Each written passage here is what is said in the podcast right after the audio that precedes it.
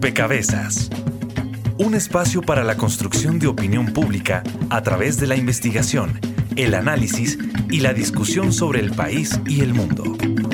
Rompecabezas. Muchas voces, otras formas de vernos. El ejército de Colombia tiene su descendencia del ejército español y al igual que la estructura colonial, no fue modificada cuando se creó la primera república en los países libres. Más que una operación, es un compromiso con quienes más nos necesitan. Fueron condenados 21 oficiales, suboficiales y soldados del Batallón de Infantería número 15 Francisco de Paula Santander con sede en Ocaña, norte de Santander, por su participación en la muerte extrajudicial de cinco jóvenes. Seguramente se presentan hechos desafortunados como a cualquier fuerza le puede suceder, pero eso no significa que sea todo el conjunto. Comenzó mal el año para las fuerzas militares y para el sistema penitenciario. En menos de una semana se descubre que un exoficial del ejército que trabajó para los narcos y que pagaba su condena en la base de Tolemaida vivía a sus anchas y con toda clase de privilegios y de excesos. Yo sí le pido a la población que crea en sus fuerzas militares y en su Policía Nacional. El Ejército Nacional de Colombia ha sido un elemento decisivo para el desenlace del conflicto interno. Su capacidad y profesionalismo contribuyó a la obtención de ventajas sobre el adversario y han sido apoyo fundamental para enfrentar la amenaza narcoterrorista y proteger la soberanía nacional.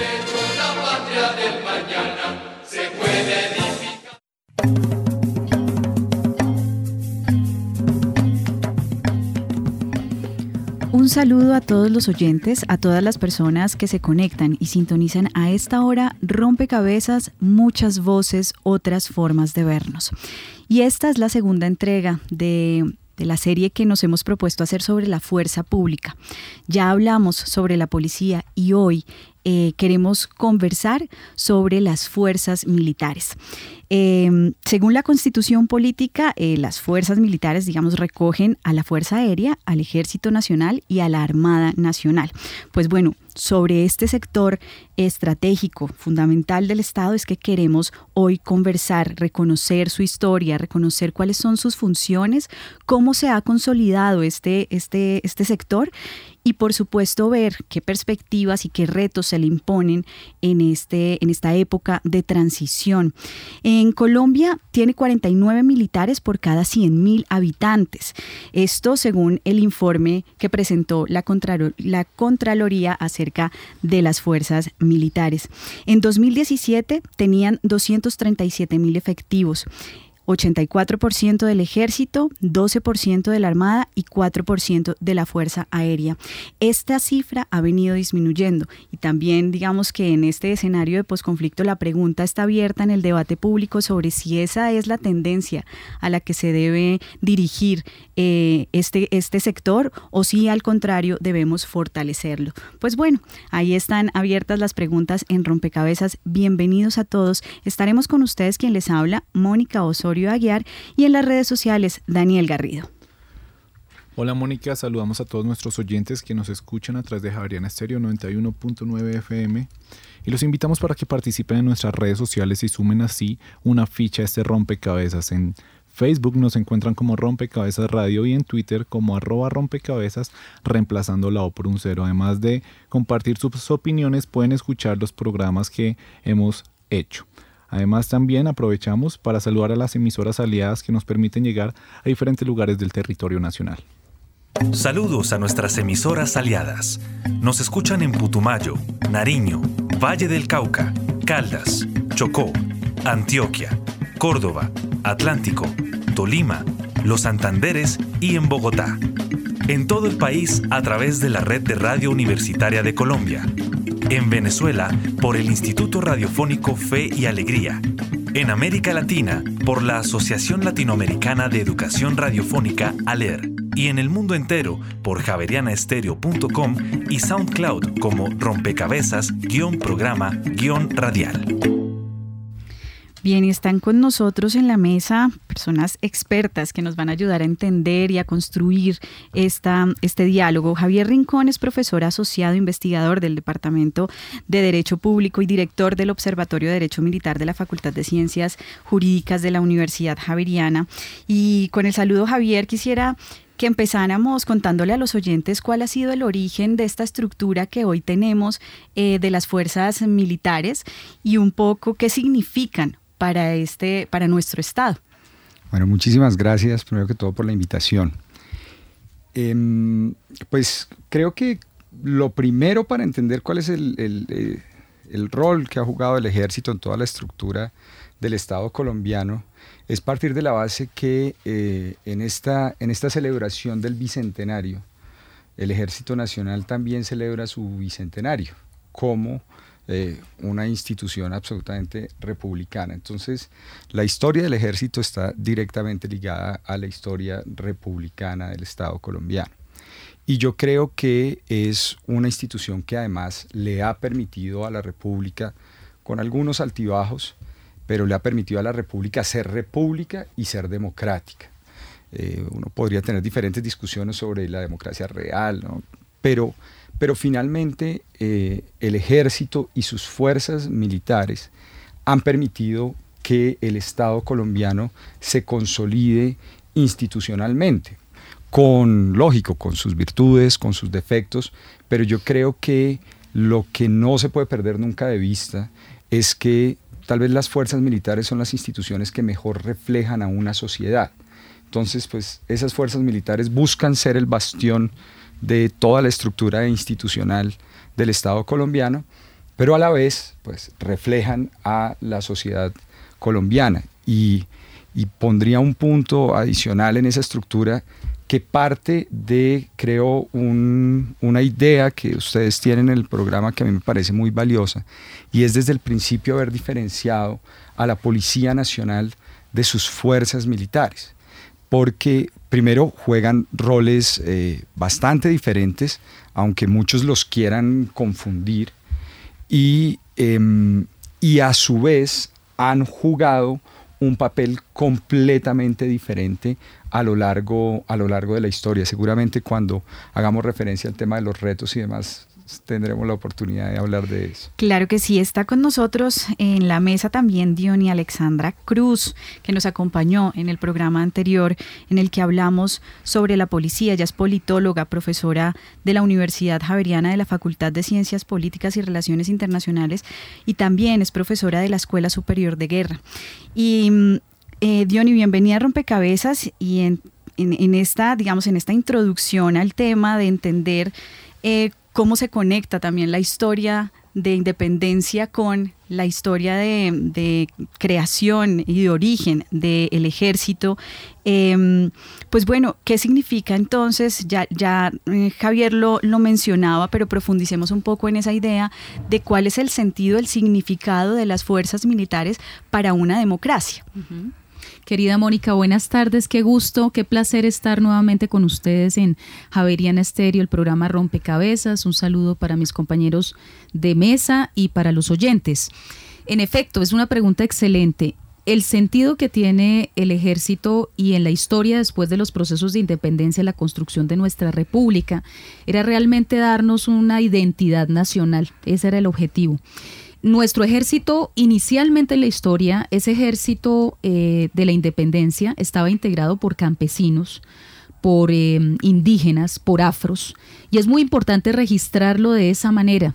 Hasta el día de hoy tenemos un ejército diverso, multicultural, pluriétnico, como es la nación colombiana, y quizá a veces en nuestro recuento histórico, en nuestros libros de historia, eso no se representa, y eso es parte de la construcción de la identidad. Ahora bien, en el, en, digamos, desde el origen, en el departamento de Santander, con el movimiento de los comuneros y posteriormente con la promulgación de la constitución de Cúcuta, que va a ser realmente el primer hito histórico, donde se crea formalmente eso como denominado Fuerzas Armadas de la Gran Colombia en su momento, pues empieza todo un trabajo, digamos, de organización, de, de perfilamiento de lo que iban a ser las fuerzas militares. Pero al mismo tiempo hay que decir que ese proceso naciente se daba en, una, en un debate sobre el modelo administrativo que debía asumir el país entre centralistas y federalistas, lo que iba a ser posteriormente el Partido Liberal y Conservador. Y por ello vamos a ver más adelante cómo casi que el Partido Conservador se, se apropia del Ejército Nacional y a su vez el Partido Liberal hace lo suyo eh, con la Policía Nacional. Y eso nos va a marcar muchísimo. Durante un tiempo tuvimos pues una serie de, guerras civiles muy cruentas desde 1830 hasta 1886 y en esas, en esas guerras se generaron una cantidad de ejércitos difusos, ejércitos eh, por provincias, ejércitos incluso por terratenientes, gamonales, líderes políticos en territorios específicos, cada uno casi que montaba su ejército. Y ya luego cuando llega Rafael Núñez con todo ese proceso de la regeneración en 1886, digamos que arranca una idea eh, de creación de una escuela militar. Eso va a ser muy importante. Posteriormente, pues tenemos la primera prueba de fuego que va a ser la guerra de los mil días. La guerra de los mil días va a ser cruenta. En muy poco tiempo, 100 mil muertos. La separación de Panamá. Y desde luego esos 100 mil muertos son ese ejército naciente que teníamos en su momento, constituido por, por comunidades muy humildes. Eh, luego va a llegar el general Rafael Reyes y en 1907 se da la reforma militar, la profesionalización de las fuerzas militares, la creación de las escuelas militar y naval de cadetes y bueno, ahí sigue la historia, querida Mónica. Vamos a escuchar la siguiente pieza que reconoce estos momentos hito de la constitución de las fuerzas militares. El Ejército Nacional y la Armada de la República son las dos principales fuerzas militares de Colombia a lo largo de la historia, los entornos sociales y políticos tan diversos de nuestro país han generado varios cambios en las fuerzas militares. El Ejército Nacional como institución activa cumple en 2019 200 años.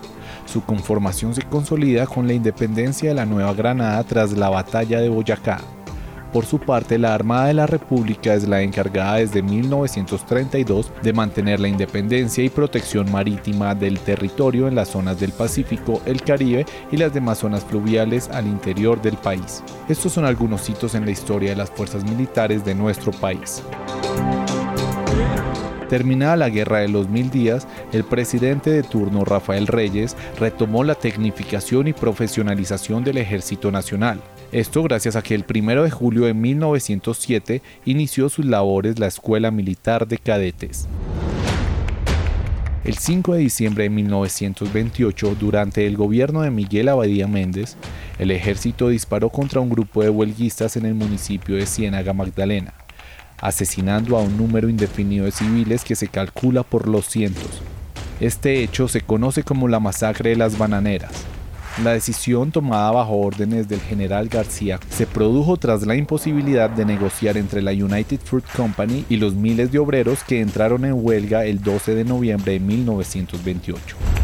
Entre 1932 y 1933, para la Guerra Colombo-Peruana, el ejército y la armada combatieron en la cuenca del río Putumayo y en Leticia por un litigio territorial entre las dos naciones. Este hecho histórico desató entre los colombianos un sentido de pertenencia por las fuerzas militares y la reaparición de la Armada Nacional tras su clausura en 1909. Tiempo después, en junio de 1942 y noviembre de 1943, la Armada Nacional Colombiana se ve involucrada en el conflicto bélico de la Segunda Guerra Mundial cuando un submarino nazi en el Caribe decide hundir dos goletas colombianas. Para 1951, el Batallón Colombia se unió al Comando de las Naciones Unidas para servir en la Guerra de Corea. Fue la primera división militar colombiana en combatir en Asia. Prestó servicios hasta 1954 y de los 5.100 uniformados que zarparon, 163 perdieron la vida. En los últimos 20 años, el Ejército Nacional ha tenido varias operaciones militares exitosas, entre las que se destacan las operaciones Fénix, Odiseo y Jaque. Este tipo de acciones resultaron en victorias militares como las bajas de altos mandos guerrilleros o el rescate de varios grupos de secuestrados.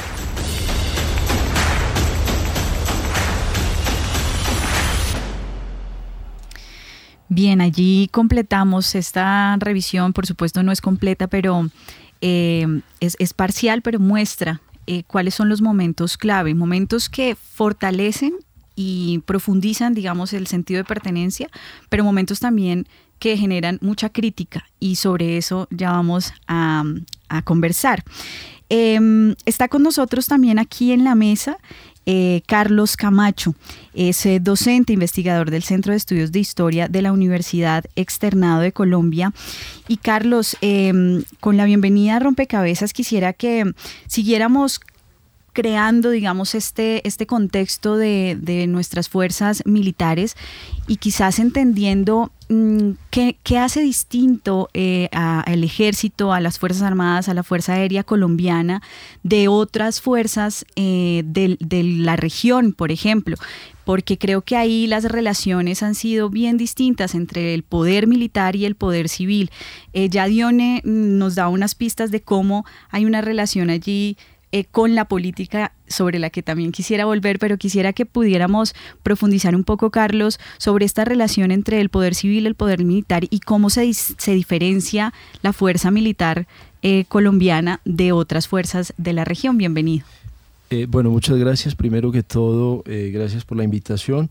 Eh, para responder la pregunta así rápidamente y en un, digamos, como en un contexto de larga duración, yo creo que la característica principal de esas relaciones entre civiles y militares en Colombia, a diferencia de muchos de nuestros países vecinos, es un marcado antimilitarismo.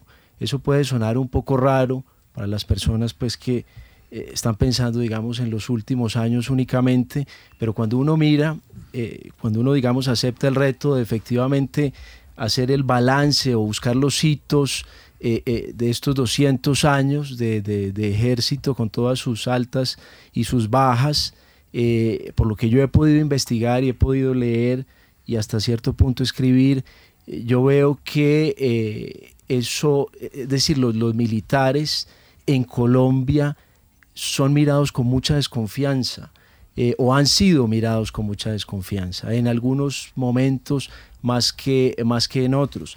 Me llamaba la atención de la, digamos, de la timeline, de la cronología que, que, que, oímos hace unos minutos, que arranca pues básicamente eh, en el siglo XX menciona Boyacá y salta por encima de todo el siglo XIX. Y yo creo que si no se entiende ese primer siglo, es difícil entender eh, lo que sigue. Yo pues aquí haciendo unas notas antes de empezar, pues cuando eh, me dijiste que íbamos a, pensar en hitos y en momentos clave, yo puse unas fechas eh, y de esas siete fechas que puse cuatro son del siglo XIX, entonces me Compartámosla con los oyentes, por pues sí, favor, La primera, obviamente, Boyacá, Puente de Boyacá. Eh, eh, pero antes de dar las fechas, a, lo que yo voy, es a lo que, lo que me gustaría a mí hacer es buscar, eh, digamos, los altibajos, buscar las rupturas y no tanto la continuidad, porque claro, uno entiende, el ejército está celebrando, es el bicentenario, y institucionalmente uno entiende el sentido de, las celebraciones, de la conmemoración, pero el problema es que como historiador uno no puede comprar el cuento así entero y eh, tiene que mirar de manera muy crítica, muy objetiva, obviamente, sin ningún prejuicio en la medida de lo posible, cuáles han sido esos momentos, esos momentos clave. Obviamente, pues está Boyacá, que es el, digamos, el bautismo de fuego, el nacimiento del ejército, si ustedes quieren, de lo que en ese momento se llamó Colombia, eh, que pues obviamente no es la Colombia de ahora. Eh, y bueno, si nadie lo discute y por ahí ya empezaron los hitos que oímos. Pero yo seguiría con otros que me parece a mí que son muy importantes porque si no los tenemos en cuenta, no, no, repito, no, no se entiende. Primero, la dictadura de Urdaneta, el golpe de Urdaneta en 1831, si mal no estoy, eh, la reacción a ese golpe es supremamente fuerte. Hay una verdadera purga antimilitarista y, y esto puede sonar muy raro en el contexto actual, y antivenezolana también. De aquí se expulsan una cantidad de militares venezolanos eh, y yo creo que en ese momento que, sigue directamente a la separación de Venezuela, de Ecuador y de lo que entonces se llamaba Nueva Granada, que es lo que corresponde más o menos a Colombia hoy en día, vamos a tener que, digamos, nacemos como nación independiente con un antimilitarismo muy fuerte, con una desconfianza por los militares muy fuerte. Eh, yo seguiría, eh, obviamente vienen las guerras civiles, empezando con los Supremos, la del 51, y saltaría la tercera guerra civil eh, que, es, que surge por otro golpe de Estado, que es el golpe de Estado del general Melo, un general de carrera que existieron en el siglo XIX, muy pocos. Hubo intentos de hacer escuelas militares, la de Mosquera durante su primera presidencia en los años 40. Eh, no pelecharon, no duraron mucho tiempo, eh, pero Melo era uno de estos personajes, era un militar de carrera que por razones que pues, no, no, no vamos a tener tiempo de detallar acá, da un golpe de Estado, se toma el poder y ejerce el poder durante ocho meses aquí en, en Bogotá. ¿Qué es lo que pasa? La reacción es, es un poco lenta, pero es muy, muy firme. Y cuando cae Melo en diciembre de 1854, lo que cae básicamente es el ejército de, de la Nueva Granada. Eh, y ahí sí que va a haber una reacción fuerte. El ejército va a ser reducido a una cifra absolutamente ridícula de tal vez 300 o 400 personas, incluyendo una banda militar que tenía como 30 o 40 miembros, y eso a mí me parece que sí es particular en, en América Latina. Luego, eh, para terminar, para no, no alargarme mucho, diría que no todo es antimilitarismo, no siempre se ha tratado mal el ejército. Yo pensaría en la regeneración, en Núñez, eh, Caro, obviamente, que le van a dar más eh, protagonismo al ejército, con una, digamos, una mirada tal vez inocente, pensando que más ejército era igual a más paz, eso sabemos que no es automático, aunque contribuye mucho, me parece. Pero yo terminaría ese, ese, digamos, ese, ese vistazo a vuelo de pájaro por el 19 con una nota no antimilitarista, para que quede claro que no todo ha sido antimilitarismo en este país.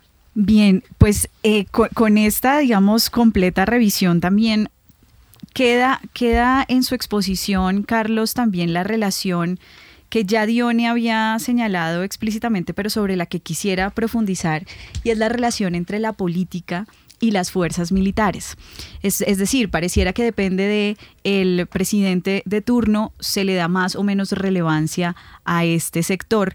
Y ahí, usted lo decía, Dione, en un momento de la historia pareciera una relación conservador, ejército, liberales, policía. Bueno, esto, esto en últimas, ¿cómo se, ¿cómo se ha venido dando, cómo ha venido transformándose también?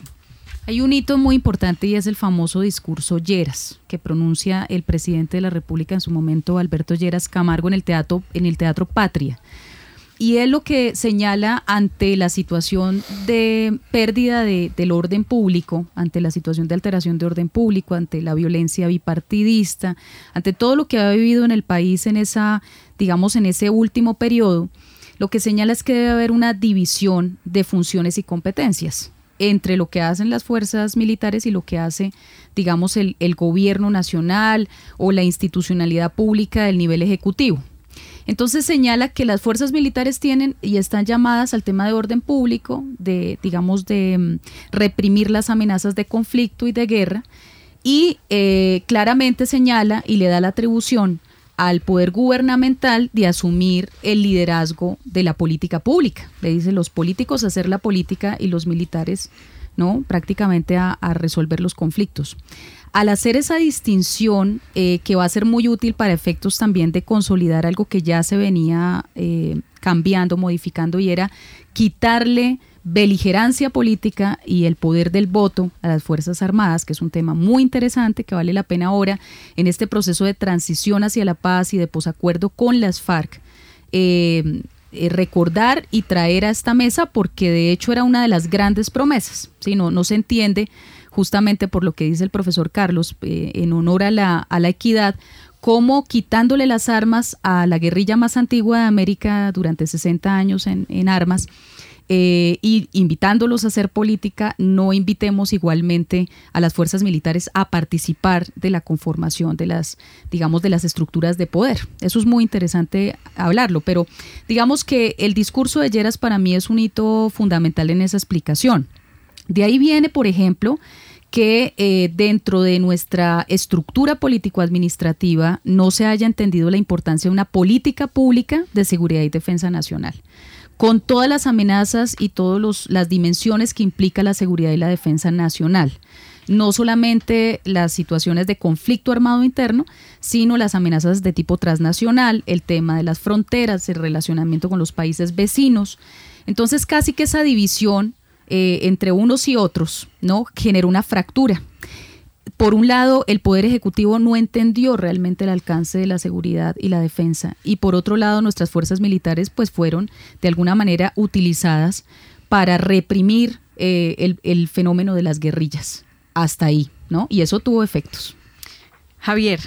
A ver, yo quisiera aquí plantear dos cosas que me parecen importantes. La primera es que yo creo que las fuerzas, primero jurídicamente, constitucionalmente, la función de las fuerzas militares es estrictamente, está clarísima de la Constitución del 86 y hasta hoy lo único, de hecho la Constitución del 91 lo único que hace es retomarla. ¿Cuál es? La función de las fuerzas militares es doble, porque además es importante entenderlo. Uno, claro, la protección de la soberanía, que es además la única que las personas perciben.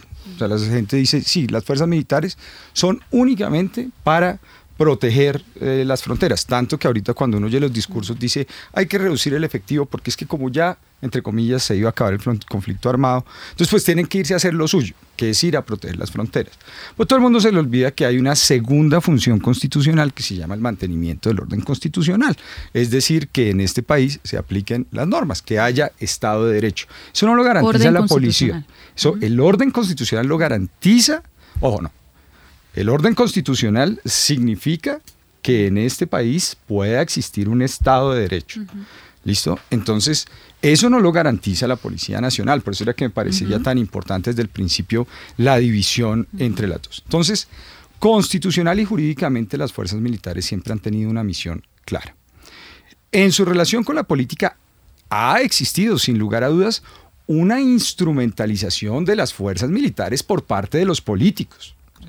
Porque es que esta idea de que, de que los militares están haciendo política y constantemente política, yo sí eh, no la creo y no la comparto. De hecho, creo que los militares, lógico, en momentos han sido un poco más beligerantes en términos, digamos, de, de, tomar como posición o de oponerse o no oponerse, pero por razones, diría yo, más sociológicas y de propio ejercicio de la profesión militar. Es que eh, aquí todo el mundo, por ejemplo, a raíz del acuerdo de paz, esperaba que los militares pues se sentaran y dijeran, sí, claro, tranquilos, no pasa nada, o sea, eh, estamos poniéndole el pecho y se ha muerto un montón de gente, pero no pasa nada. Nos van a juzgar con los mismos a los que estábamos combatiendo, pero no pasa nada, eso no pasa nada. Y si dicen algo es que ustedes están haciendo política, no, no es que estén haciendo política, es que llevan 60 años combatiendo y ahora pues toca sentarse a hablar y a negociar, pero no directamente, tampoco estando vencidos, con eh, un enemigo que quien lo declaró enemigo, valga la aclaración, y me parece importante quien lo declaró el enemigo fue la política o los políticos. O sea, los políticos los que decidieron combatir el narcotráfico y decidieron, por ejemplo, que yo creo que es un hito interesante, es, y decidieron que las fuerzas militares debían servir al combate con el narcotráfico que no está dentro de sus, funciones. porque eso no es orden constitucional. Entonces, eso es, es digamos, importante, pero quien lo decide no es el comandante del ejército, quien lo decide no es el comandante de las fuerzas militares, lo decidió el presidente de la República, que es el jefe supremo de las fuerzas militares. Por eso el discurso de Lleras pues es interesante, pero yo lo analizo de una manera distinta. No es un llamado de atención, tanto diría yo, a los militares, sino más bien un llamado de atención para decirles, oiga, es que nosotros los políticos venimos instrumentalizándolos desde hace rato, entonces necesito que no se dejen instrumentalizar. Necesito que ustedes entiendan que ustedes son los bastiones de, de esta democracia y esta república y entonces, por favor, o sea, por favor, no. ¿Sí? Carlos. Solo una pequeña anotación, eh, eh, de acuerdo con lo que dice el profesor Rincón, y es que cuando la gente piensa en relaciones civiles militares, eso fue todo un campo de estudio muy, muy productivo en los 70, en los 80, sobre todo en las universidades gringas, y surgió ¿por qué? Por la cantidad de golpes de Estado. Entonces la gente quedó con la idea de que las relaciones civiles militares es estudiar las intervenciones de los militares en la vida civil, pero se les olvida que los civiles también se meten en la vida militar. Simplemente eso es lo que quería decir. Y, y agregaría solo una cosa que me parece importante. En esos altos y bajos hay un elemento que uno logra identificar, que yo llamaría el elemento de necesidad, que es, claro, cuando o sea, cuando estamos en una situación de crisis muy grande y no sabemos qué hacer y estamos abrumados por los narcotraficantes o abrumados por la guerrilla, Entonces, todos cerramos eh, filas. en torno a las fuerzas militares y entonces, no sé si antimilitaristas o militaristas, pero cerramos filas en ese momento. Y cuando se supone que se va acabando el conflicto, entonces ya otra vez nos vamos retirando. Yo lo siento más que como un sentimiento a favor o en contra, más una cuestión de, necesidad. Eh, vamos, justamente a escuchar, eh, no sentimiento, pero sí una percepción, una percepción de, de los seguidores de Rompecabezas a través de las redes sociales. Daniel. Sí, pues a propósito de lo que Javier ya nos contaba y esbozaba las funciones de las fuerzas militares, le preguntamos a nuestros usuarios, ¿considera que están cumpliendo las fuerzas militares sus funciones, que en términos generales son la defensa de la soberanía, la independencia, la integridad del territorio nacional y del orden constitucional. En Twitter el 34% opina que sí y el 66% opina que no y en Facebook el 3% opina que sí, mientras que el 97% opina que no. Esto entonces también nos presenta un poco lo que ya hablábamos acá de la desconfianza que genera esas fuerzas militares y en ese sentido me gustaría preguntarle a Dione qué impactos tiene la legitimidad o la percepción de legitimidad de las Fuerzas Armadas en la sociedad. Eh, y también por qué se puede generar esto si tal vez la dirección no está, la, relación no es tan directa como con la policía. Es una pregunta fabulosa. De las instituciones con mayor credibilidad, si no siempre en los rankings de legitimidad institucional, la primera son las fuerzas militares. Pero hay que explicar esto eh, de manera muy profunda y es que el pueblo colombiano, el pueblo pueblo, ¿cierto? Está muy relacionado con la conformación de las fuerzas militares. O sea, el, el, pueblo colombiano siente una identidad en las fuerzas militares, se siente representado en sus fuerzas, las siente cercanas. En muchos territorios nacionales, desafortunadamente, nuestro Estado no ha estado presente, o su presencia ha sido débil, o su presencia ha sido corrupta, o ha sido cooptado por intereses eh, territoriales, intereses de la ilegalidad. Em, o de las mafias. Entonces, em, esa cercanía de los militares muchas veces, y lo que decía el profesor Carlos sobre la, acción cívico-militar como una estrategia también planeada de relacionamiento con los civiles, ha generado, digamos, una, una credibilidad. Pero cuando vemos, por ejemplo, y también hay que analizar el contexto en el que eh, tú realizas este sondeo con las redes sociales y qué tipo de población, digamos, estudiantil, académica, que tiene un carácter mucho más crítico de lo que pasa. Y es verdad, si nosotros vamos a ver lo que es el profesor eh, Javier acerca de lo que en el artículo 217 de nuestra Carta Política se le atribuye como función constitucional a las fuerzas militares, pues vamos a ver que durante mucho tiempo estuvimos centrados en el asunto del conflicto armado y que descuidamos frentes importantes de acción. El tema de la defensa de la soberanía, por ejemplo el tema de las fronteras marítimas, fluviales y terrestres. O sea, no gratuitamente perdimos 75 mil kilómetros de mar territorial con Nicaragua en el último litigio. No vamos a decir que esto es culpa de las fuerzas militares, pero, pero los vacíos también han generado una serie de problemáticas. Tenemos unas fronteras absolutamente porosas, tanto en el sur como con Venezuela, 2.220 kilómetros de frontera. El tema de la integridad del territorio, sí, eso es un tema que también vale la pena analizar. O sea, hasta qué punto realmente hemos, hemos cumplido en ese sentido. Y el último más interesante para mí es el orden constitucional. Eh, yo considero que todos los militares deberían ser constitucionalistas, porque si mi función es preservar ese orden constitucional, tengo que entender la constitución de manera muy profunda, muy detallada, que, cuál es la atribución de cada una de las ramas del poder público y de cada una de las instituciones. Incluso en territorios donde la, la debilidad del Estado es evidente, las fuerzas militares pueden asumir un, rol de liderazgo. Eso no quiere decir hacer proselitismo político, ni prestar sus bases ni sus batallones para hacer campañas políticas, pero sí quiere decir hacer un llamado de atención a esas autoridades civiles, a las autoridades municipales, territoriales, a hacer lo que la Constitución manda. Y de esa manera generar unos trabajos, digamos, interinstitucionales, lo que llaman nuestras fuerzas militares interagenciales, en donde realmente podamos responder a las, a las necesidades de la población. Javier. Quisiera hacer solo, solo una acotación porque me parece muy interesante y muy importante de lo que menciona Dioné y que yo eh, con lo que yo comencé de alguna manera y dije, las fuerzas militares son las instituciones que creo yo mejor reflejan una sociedad. Y en el caso colombiano sí que la reflejan. Pero la reflejan inclusive solo en su componente de grados, digamos así. Entonces, dentro de las fuerzas militares, yo, y ya digo hacia dónde voy, dentro de las fuerzas militares yo puedo tener tres clases de soldado, entre el soldado regular, el soldado bachiller, el soldado profesional. Muchos de nuestros soldados profesionales tienen cuarto, quinto de primaria. Luego entramos en los suboficiales.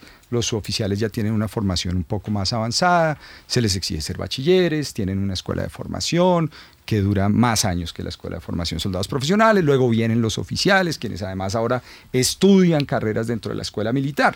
Entonces, claro, cuando yo me dice es que todos los militares deberían ser unos expertos en derecho constitucional y yo, con todo cariño por mis estudiantes, remo contracorriente para enseñarles derecho constitucional. Y además tuve la experiencia de tener que ir al Guaviare, por ejemplo, a unos soldados que están saliendo del área y que entonces teníamos que prepararlos en derechos humanos y derecho internacional humanitario para que sepan cómo es la cosa. Estos pobres cristianos salen hechos una miseria después de tres meses en el área de combate y a, tener que sentarse encima de sus morrales a que uno les explique, porque si uno no les explica entonces no pueden salir a descansar. Claro, en el, eh, digamos, en el tema del conocimiento constitucional, yo lo entendería muy bien para los oficiales, pero hago otra acotación. Aquí todo el mundo piensa que los generales son, no sé, al estilo venezolano, pues que ahora ya hay 3.000, creo que van en 3.000, pero acá entre, creo que entre cuerpos de generales y almirantes activos no superamos los 80. Eh, oficiales son algo así como 1.200 o un poco más, pongamos unos 2.000, 3.000 tú decías cuál era el componente de las fuerzas militares. Eso quiere decir que el componente real de las fuerzas militares, o sea, el, grueso, está realmente es en los soldados, los suboficiales, los oficiales subalternos. Y entonces, claro, cuando, nos, cuando yo pienso en las fuerzas militares y pienso en los retos de las fuerzas militares y me imagino unas fuerzas militares y me imagino la percepción que puede tener el pueblo sobre esas fuerzas militares.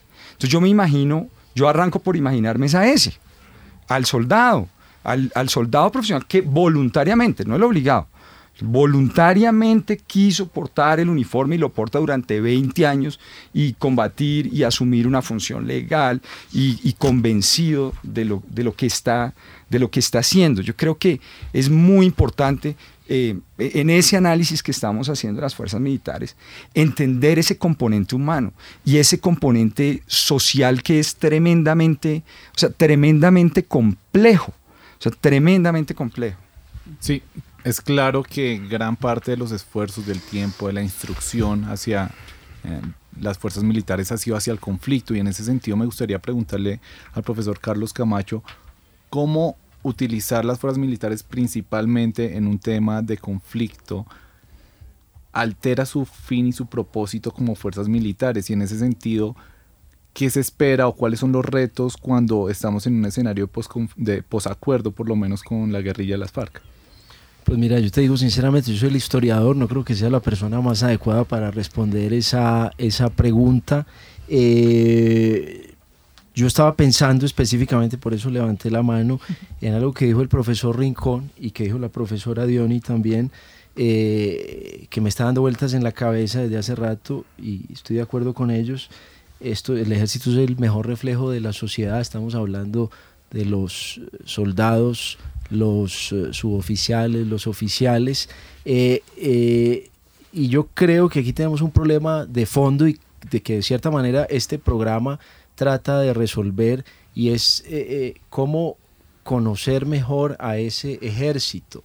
Y hay un problema que a mí me parece que no se toca y que me parece que es absolutamente fundamental para entender todo esto, y es el problema del servicio militar obligatorio. ¿Quién presta servicio militar aquí en Colombia y sobre todo quién no lo presta y por qué no lo presta y cómo hace para no prestarlo? El punto es muy sencillo.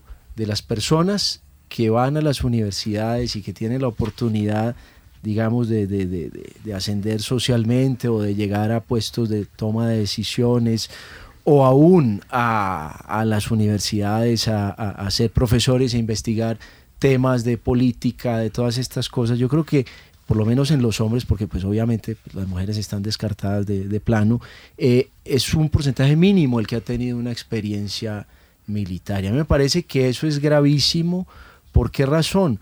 Porque eh, eh, vemos al ejército como una cosa de otro planeta y muchas veces lo vemos como un conjunto de demonios. Es decir, cuando ustedes hacen los hitos de la, ahorita en el pregrabado de, de la historia del ejército, y yo me encuentro, pues no es ya ninguna sorpresa, con la masacre de las bananeras, pues hombre, yo creo que eso sí es importante, pero me parece que hay por lo menos una docena más que son iguales o más importantes, buenos y malos, no estoy diciendo que todo, que todo es bueno, pero, pero en fin, yo, yo creo que hay una, hay una imagen muy negativa, yo no soy abogado, ni, ni, ni me paga el ejército por hacer nada, ni los voy a defender, pero yo creo que, que por el hecho de, de, de, haber prestado servicio militar, uno tiene una visión un poco más realista de, de esta institución y de esta organización.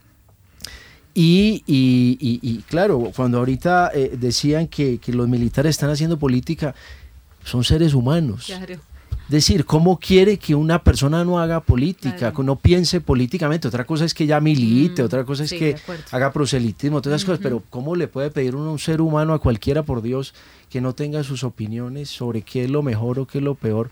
Para una, para una sociedad. El, el, punto es ese, simplemente tenemos un problema los civiles. No estoy diciendo que toda la culpa es de los civiles, los militares tampoco es que estén muy, muy, muy dispuestos a, a, dejarse conocer y a dialogar. Y eso que yo estudio el pasado, ahorita con el presente es otra cosa. Eh, los archivos de militares del siglo XX en Colombia no se sabe dónde están, no se sabe cómo acceder a ellos, los del 19 están en el Archivo General de la Nación. En fin, yo creo que hay, hay, hay, una, hay un desencuentro que me parece que es gravísimo y que está a la base de nuestros prejuicios y de nuestro desconocimiento claro, pero mutuo. Fíjese, Carlos, que pareciera que todos coinciden en algo y es en el origen. En últimas, eh, Diony eh, hacía esta, esta descripción y es que el ejército de, de esa república, el ejército de la independencia estaba compuesto por campesinos, indígenas, afrocolombianos. La multiculturalidad, digamos, en el ejército y pareciera que ahí, allí estamos llegando eh, todos a un consenso y es que la composición del ejército hoy eh, es igual, es la misma y que hay que hacer esta mirada diferencial. Eh, pero usted me está diciendo que no. No, no, no, no nunca es la misma. No, no, no. Pues obviamente, claro, voy a, aquí a ponerme aguafiestas, pero pues es mi trabajo de, de historiador. Por supuesto, adelante. Eh, no, no, no. Es, es, es, es, muy distinto. El ejército ha evolucionado muchísimo, se ha transformado, me parece a mí, para bien eh, ha alcanzado unos niveles de, de, profesionalismo que no Claro, tenía no, yo no me refiero como a la estructura, étnica. sino mm. la conformación. Ustedes están, están diciendo... De pronto étnica, social, porque, social, social, ustedes están diciendo... las clases, el ejército claro. es el reflejo exacto, perfecto uh -huh. de nuestra sociedad y empezamos a hacer una descripción de los soldados rasos, digamos, de cómo está conformado, de cuántos hay en la, en la cúpula. Bueno, pues un poco a eso me refiero y es que en esta descripción de quiénes componen y, y humanizar un poco la mirada hacia el ejército colombiano, eh, pues está esto, están allí los campesinos, los indígenas, y si me lo eh, comunidades con un afro. componente adicional uh -huh. que me parece muy importante y es que la sociedad colombiana a través de sus fuerzas militares y por o como consecuencia del conflicto tomó una decisión que, que creo que no ni siquiera los eh, académicos nos hemos dedicado a analizarla y es tomó una decisión y es mandar a sus mujeres al frente de combate o sea, hoy se habla abiertamente, las mujeres militares son oficiales, muchas de ellas han salido primeros puestos de la Escuela Militar de Cadetes José María Córdoba. O sea, hoy nuestras mujeres también lideran el ejército. O sea, eso, e, eso ya hace que este ejército, que como lo decía el profesor por Carlos, eh, es, es, muy distinto en eso. Pero si me lo permite solo un segundo, yo quería volver sobre el tema de, de, de cómo afecta a las fuerzas militares el estar o sea, el estar dentro, dentro de un conflicto diferente para desarrollar su función. Pues esa misma pregunta se la hizo el ejército, se la hicieron las fuerzas militares en el 2011, cuando, cuando comenzaron a entender que la gran dificultad que tenían era afrontar un conflicto, pero desarrollando una doctrina diferente a la que tenían, a la que venían antes. Entonces, el conflicto iba mutando, pero la doctrina no mutaba. Entonces, yo diría cómo afecta particularmente a las fuerzas militares el tener que enfrentar eh, amenazas diferentes, afectan su doctrina, o sea, en su columna vertebral. Y por eso es que cuando viene todo este proceso de paz, cuando viene eh, todas las nuevas amenazas, porque siguen muchísimas nuevas, es que las fuerzas militares, el ejército nacional, eh, toman la decisión de cambiar su doctrina, de proponer una nueva doctrina que es la doctrina de Damasco, eh, con una visión completamente diferente, con unos objetivos, eh, yo no diría más profesionales, pero de pronto más aterrizados a la realidad. Entonces yo creo que ahí está la, la afectación más, más importante. Y ahí, digamos, estamos dando el tránsito a pensar en esas fuerzas militares para el contexto actual. Usted ya señalaba la doctrina Damasco como ese cambio doctrinal al que se sometieron las fuerzas militares, pero sería muy interesante quizás para los oyentes reconocer algunos elementos clave de transformación en la doctrina, o sea, qué se está pensando distinto al interior de las fuerzas militares a partir de esta, digamos, revisión doctrinal, para que de alguna manera también logremos entender cómo se está concibiendo el, unas fuerzas militares para el posacuerdo, que es un poco hacia donde queremos, queremos ir. Entonces, pues Javier, eh, Carlos. Eh, mire, y aquí sigo y recomiendo el libro a todos los que lo, puedan comprar y lo puedan leer. El libro fue presentado apenas el miércoles en el Gimnasio Moderno justamente por el general retirado eh, Jorge Enrique Mora Rangel. Es el libro de Eduardo Pizarro León Gómez sobre, es una especie de historia militar de los últimos 20 años. Y eh, respondiendo a la pregunta, yo creo que la transformación más grande es, eh, a partir de lo que he leído del libro, es un libro largo que no he terminado todavía, pero creo que no me equivoco si digo que lo que muestra el profesor Pizarro es que lo que se transformó fue la idea de victoria.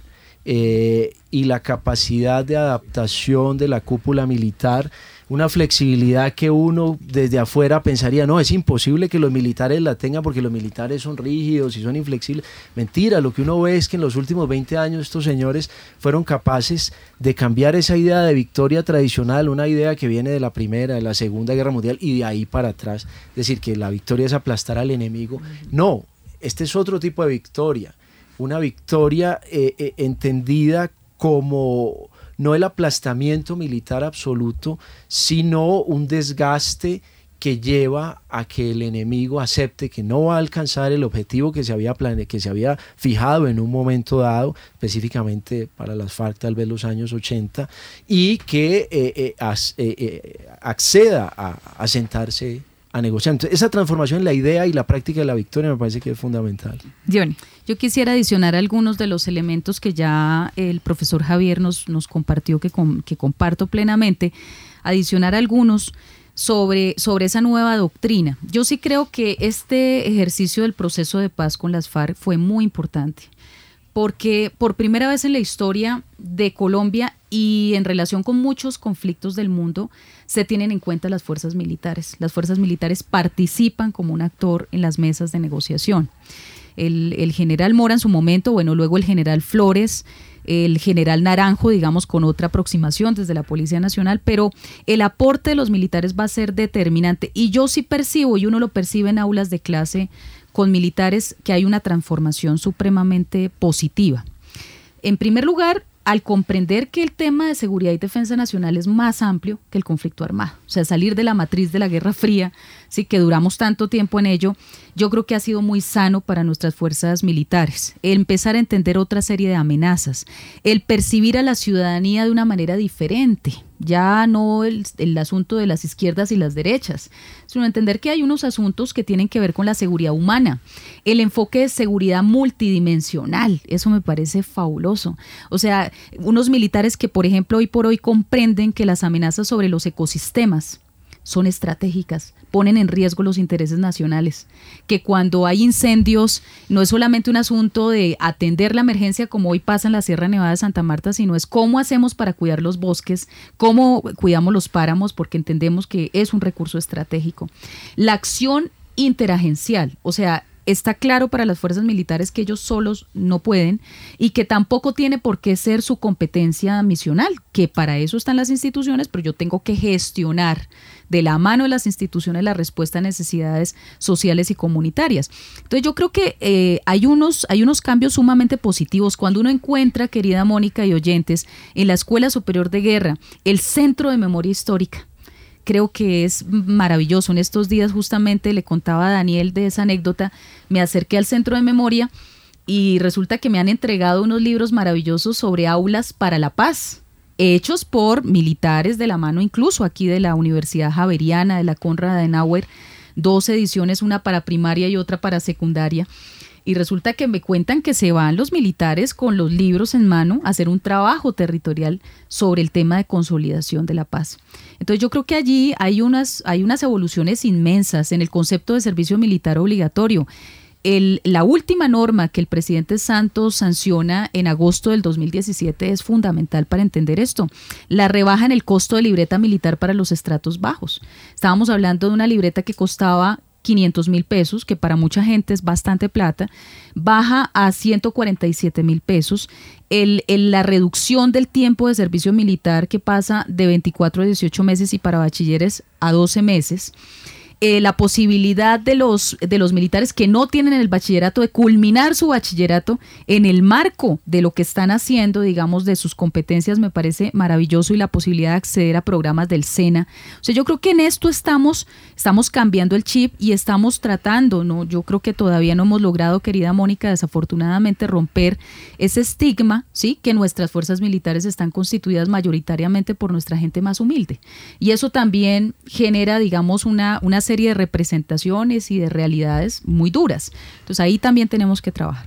Yo adicionaría una cosa, porque yo creo que a veces a nosotros cuando hacemos el análisis de para dónde van las fuerzas militares, pues se nos olvida que las fuerzas militares también institucionalmente y operacionalmente se tienen que amoldar a las realidades de las amenazas. Entonces, eh, solo para poner un ejemplo, aquí se clama porque se tiene que reducir la pirámide, entonces tienen que haber menos soldados porque se acabó, se acabó el conflicto. Cuando lo que vemos es que digamos hay más amenazas, entonces uno diría, pues si hay más amenazas o siguen las mismas amenazas, no debería reducirse. Pero los militares dicen, no, sí, hay que reducirlo. Entonces dice, pero, pero ustedes no son los que dicen que hay que mantener el presupuesto de defensa. Entonces ellos dicen, sí, claro, presupuesto sí, ¿Por qué? Primero porque tenemos que hacer un mantenimiento de todo lo que tenemos, porque es que si no, no vamos a poder ser operacionales. Pero segundo es porque el énfasis, y yo creo que eso es muy importante, porque eso en la doctrina influye directamente.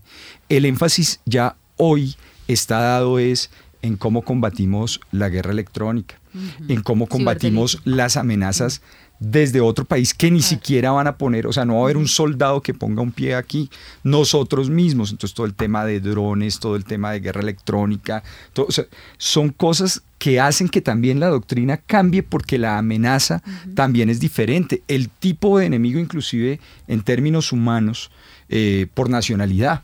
Hace poco hablaba con unos, unos amigos de la, de la escuela militar que hacen un trabajo maravilloso en materia de investigación y me decían, pues es que, hombre, nosotros lo que últimamente parece que lo que más eh, detenemos son mexicanos, eh, mm. venezolanos, ahora los venezolanos son los que cuidan la, mm. o sea, para el ELN en la frontera. Entonces empiezan a surgir es una serie de, análisis que vienen con esa doctrina, pero atados no solo de la parte social y, jurídica, sino también hay un componente operacional y técnico propio de la milicia, propio de lo militar, que también hay que analizar para entender eh, qué tanto, por ejemplo, se apoya presupuestalmente o no al sector, al sector defensa. En ese sentido, esto nos lleva a considerar cuáles son las fuerzas militares que se requieren hoy en día o que requiere nuestro país. Y eso precisamente es lo que quisimos preguntarle a algunos ciudadanos en la calle. Yo creo que debe ser el mismo ejército, pero ya un poco más hacia la paz, porque de todas maneras el, el conflicto existe todavía. Entonces el, el, ejército debe ser preparado siempre a cualquier tiempo y lugar. Bueno, en primer lugar, pues yo también creo que es necesario reparar un poco como a las personas del ejército que estuvieron en guerra. Eh, y por otra parte también hay que mirar eh, pues qué funciones va a cumplir el ejército eh, que no, pues que obviamente no vayan a cubrir como la guerra, como enfocarlos un poco pues a una cosa diferente, que se salieran de lo que es la guerra, sobre todo porque además el ejército está entrenado, pues eh, precisamente como bajo una educación muy, muy autoritaria, en las que les dicen que deben pelear, que deben ser fuertes, que pues deben ser como valientes, pero igual eso es durísimo. Entonces sí, sacarlos un poco de, de esa idea de pues también de estar dentro de la guerra. Eh, me parece que la tarea del, del Ejército Nacional es eh, ayudar a cuidar a la población y preservar eh, los derechos humanos. Totalmente que deben apoyar el, el, posconflicto y, y, evitar a lo máximo volver a, al derramamiento de sangre. En ese sentido también se suma una opinión experta antes de volver a nuestra mesa sobre cuál es el ejército que necesita hoy Colombia. ¿Cuál es el ejército que necesita Colombia? Esta pregunta implica retos, desafíos y también proyecciones con miras a la realidad del país. Rompecabezas habló con Andrés Dávila Ladrón de Guevara, director del Departamento de Ciencia Política de la Universidad Javeriana. Pese a la negociación con las FARC y a los acuerdos de paz, eh, nunca fue considerado su reforma como un tema que debería quedar incluido en la en, el proceso a seguir. Eh, en ese sentido, digamos, eh, el tamaño de las fuerzas, sus misiones y sus funciones básicas, eh, pues siguen siendo las mismas. De todas formas, se reconocen ciertos avances. Sí había un proceso importante de transformación en perspectiva de unas fuerzas para el postconflicto, para una situación de reducción de la violencia, de disminución de las principales problemas como el homicidio, el secuestro, incluso las víctimas de minas antipersonales. De acuerdo con el contexto nacional y los desafíos que afronta el país, ¿cómo se deberían entonces pensar las fuerzas militares? Lo lógico, un poco por el desarrollo histórico del país, sería seguir en la línea que ellos venían trabajando. nuestras fuerzas militares han sido objeto de unas reformas eh, en su doctrina bastante fuertes desde el año 2010 para acá eh, y estaban, digamos, trabajando en esa perspectiva que no implica ser solo para construcción de paz, uno necesita unas fuerzas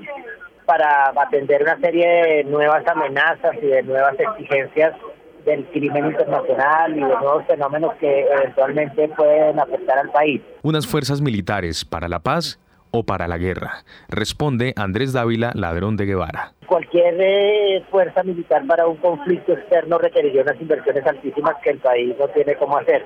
En eso la tradición colombiana es recurrir a la diplomacia eh, y bueno, pareceríamos estar en una coyuntura distinta, pero pero habría que ver la responsabilidad de nuestros gobernantes en esa materia. Y estos son sus principales retos. Asegurar una presencia de condiciones de seguridad en el territorio, en todo el territorio, pero a la vez atender la generación de condiciones de, convivencia pacífica que es tal vez una tarea más de policía, pero como nuestro ejército tiene tanta presencia territorial, indudablemente también le compete.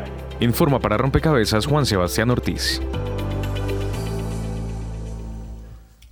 Escuchamos la percepción ciudadana, pero también la Andrés Dávila Ladrón de Guevara, profesor de la Universidad Javeriana, y en ese sentido él habla de transformaciones que se requieren, y a mí me gustaría saber qué transformaciones efectivas, ya no únicamente desde la doctrina, sino como lo hemos hablado durante el programa, de la voluntad política y de las intenciones políticas que van junto a esto, se requieren hoy en día de nuestras fuerzas militares, John. Bueno, yo coincido con el profesor Javier sobre el tema de esa famosa disyuntiva acerca del, pie de fuerza. Yo no creo que, este sea un momento para reducir el pie de fuerza, ni tampoco, digamos, bajar eh, la, fuerza en, en, relación con todo el trabajo de fortalecimiento de la capacidad armamentística, logística, en fin, yo creo que eso el país lo tiene que pensar e incluso expandir en ciertos frentes, porque nuestras fronteras están completamente debilitadas. Pero ¿cuáles son esas transformaciones, querido Daniel Oyentes? En primer lugar, tenemos que ocupar vacíos de poder territorial. Ante la salida de las FARC de muchos territorios del país donde ocupaban presencia eh, un ejército de cerca de 10.000 personas en armas, Esas zonas hoy día están siendo disputadas por los famosos GAO, los grupos armados organizados, como llaman nuestras fuerzas militares al interior, pero para efectos de la ciudadanía, el clan del Golfo, los pelusos, los puntilleros. Em, las disidencias, desafortunadamente calculadas en cerca de 1.200 personas en armas, y sumémosle los carteles de los que ya el profesor Rincón se refería, especialmente los carteles mexicanos, que son los que están haciendo, digamos, más presencia a efectos de manejar el, el negocio ilícito del narcotráfico, el tema de minería ilegal, el tema de contrabando. Entonces, lo primero es ocupar vacíos. Yo creo que en eso hemos fallado. En este tiempo de transición, eh, donde salen las FARC, inmediatamente tenía que haber entrado ejército y no fue así. Y ahí estamos viviendo los resultados. Por eso, el asesinato sistemático de los líderes sociales, que ya la cuenta va en 430 y pico desde la firma del acuerdo de paz. Lo segundo es la implementación de la política de seguridad y defensa que se acaba de lanzar por parte del gobierno nacional, que es una política que tiene realmente unos avances importantes. Por ejemplo, hay todo un capítulo destinado al, tema de ecosistemas que me parece que es eh, realmente benéfico para el país el acompañamiento a la, a la, ciudadanía en ese proceso de retorno a regiones de donde fueron desplazados por la violencia, en el proceso de despojo de tierras que implica que nuestras fuerzas militares puedan ayudar en ese ejercicio de retornar a sus territorios, a esas comunidades campesinas.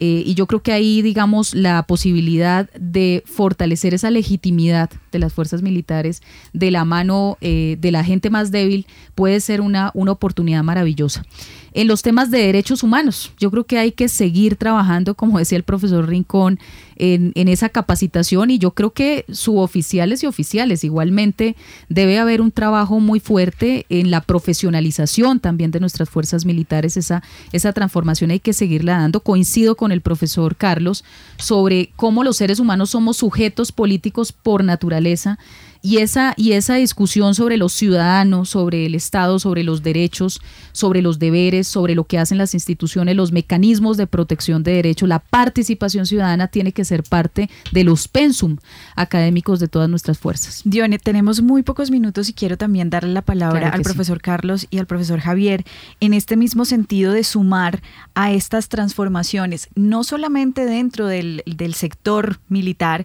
sino como lo señalaba y lo decía Daniel, también de una actitud de pronto de gobierno y de la misma ciudadanía, usted ya lo, mencionaba, Dione, pero ¿qué otras transformaciones sumaría usted, Carlos? Pues yo, yo como historiador eh, pienso que hay mucho por hacer en... Eh, eh, me parece que la, imagen o la autoimagen que tiene el ejército, yo creo que está un poco simplificada. yo veo que se mueve como entre dos extremos, entre el extremo del héroe y el extremo de la víctima. Eh, y sí, sin ninguna duda, ha habido muchos héroes y ha habido muchas víctimas entre los militares, pero esos son extremos, como ya lo dije. Yo creo que ahí hay todo un espectro de situaciones, eh, buenas, malas, regulares, lo que ustedes quieran, que, que, yo creo que hay que examinarlas también de manera muy crítica y yo creo que una institución es muy difícil que mirándose su ombligo sea capaz de, hacer un, diagnóstico objetivo. Yo creo eh, que falta mucho diálogo con los civiles, con las personas que se interesan por los asuntos militares eh, y yo creo que ese diálogo sería muy benéfico tanto para, para unos como para otros y en últimas para la sociedad en, en, en general. Profesor Javier. Bueno, yo creo que eh, hay un... Primero, estoy completamente de acuerdo con el profesor Carlos en el tema del diálogo. Creo que uno de los retos más importantes de las fuerzas militares hoy es sentarse a dialogar y permitir que eh, la gente conozca a las fuerzas militares y sepa qué son como institución, a qué se dedica, quiénes son quiénes son. En eso yo allí una pequeña cuña, la Facultad de Ciencias Jurídicas viene haciendo un trabajo eh, muy importante desde hace mucho tiempo, ya llevamos casi cinco años en esto, organizando congresos, trayéndolos, dialogando, intentando que los conozcan. El segundo, digamos, reto en esa transformación creo es muy importante para las fuerzas militares, pero ese sí es de ellos, es consolidarse como una institución militar moderna. Ellos llaman a eso hoy una fuerza multimisión, en un poco en lo que decía la profesora Dionay, de eh, ocuparse de todas las diferentes cuestiones que, reclama la sociedad y en una eh, las diferentes amenazas, poderlas responder, creo que ese es un segundo reto. Y yo lo plantearía de una manera diferente, apartándome solo eh, tal vez en el planteamiento de la profesora Dioné, yo no creo que un reto de las fuerzas militares sea llenar vacíos. Yo creo que ese es un reto como política de Estado. Eso tiene que ser, es una política de Estado. Y claro, las fuerzas militares tienen que estar dispuestas a llegar bien a eso. Pero cuando las fuerzas militares no entran a un territorio es porque las fuerzas militares reciben órdenes. Entonces, si a las fuerzas militares no le dan la orden de llegar al Cauca o llegar al Putumayo, las fuerzas militares no van, porque ellas reciben órdenes, no, no, no actúan por iniciativa propia. O sea, ellas no decían es que voy a ir a meterme en el Cauca a hacer presencia, por... no, están supeditadas al poder civil. Entonces, yo creo que eh, su función es la de consolidarse como una, fuerza, una institución militar moderna, fuerza multimisión, para efectos de poder servir a esas políticas de Estado que pretenden estar más cerca de los ciudadanos, que pretenden llenar los vacíos de la guerrilla, y eso pasa sin duda alguna por ser transparentes en el sentido de que se puedan conocer más. Muy, buen, muy bien, pues con este llamado al diálogo, a un diálogo más fluido entre las fuerzas militares y los civiles, eh, a esa voluntad del Estado de llegar a donde realmente debemos llegar para que las fuerzas militares lleguen a su vez a esos lugares, de fortalecer la legitimidad con la ciudadanía y de fortalecer también esa formación y esa perspectiva, esa mirada eh, con enfoque de derechos humanos. Eh, cerramos este rompecabezas. Muchísimas gracias a ustedes por ayudarnos a construir, a repensar y a conocer las fuerzas militares. Estuvieron con ustedes quien les habla, Mónica Osorio Aguiar, Daniel Garrido en la mesa de trabajo y en la producción de Rompecabezas, Juan Sebastián Ortiz. Rompecabezas. Una producción del CINEP, Programa por la Paz, la Pontificia Universidad Javeriana y la emisora Javeriana Estéreo 91.9 FM. Rompecabezas. Muchas voces, otras formas de vernos. Los paisajes sonoros de Rompecabezas cuentan con audios tomados de distintas fuentes. Para conocer el origen del material, diríjase a www.cinep.org.co.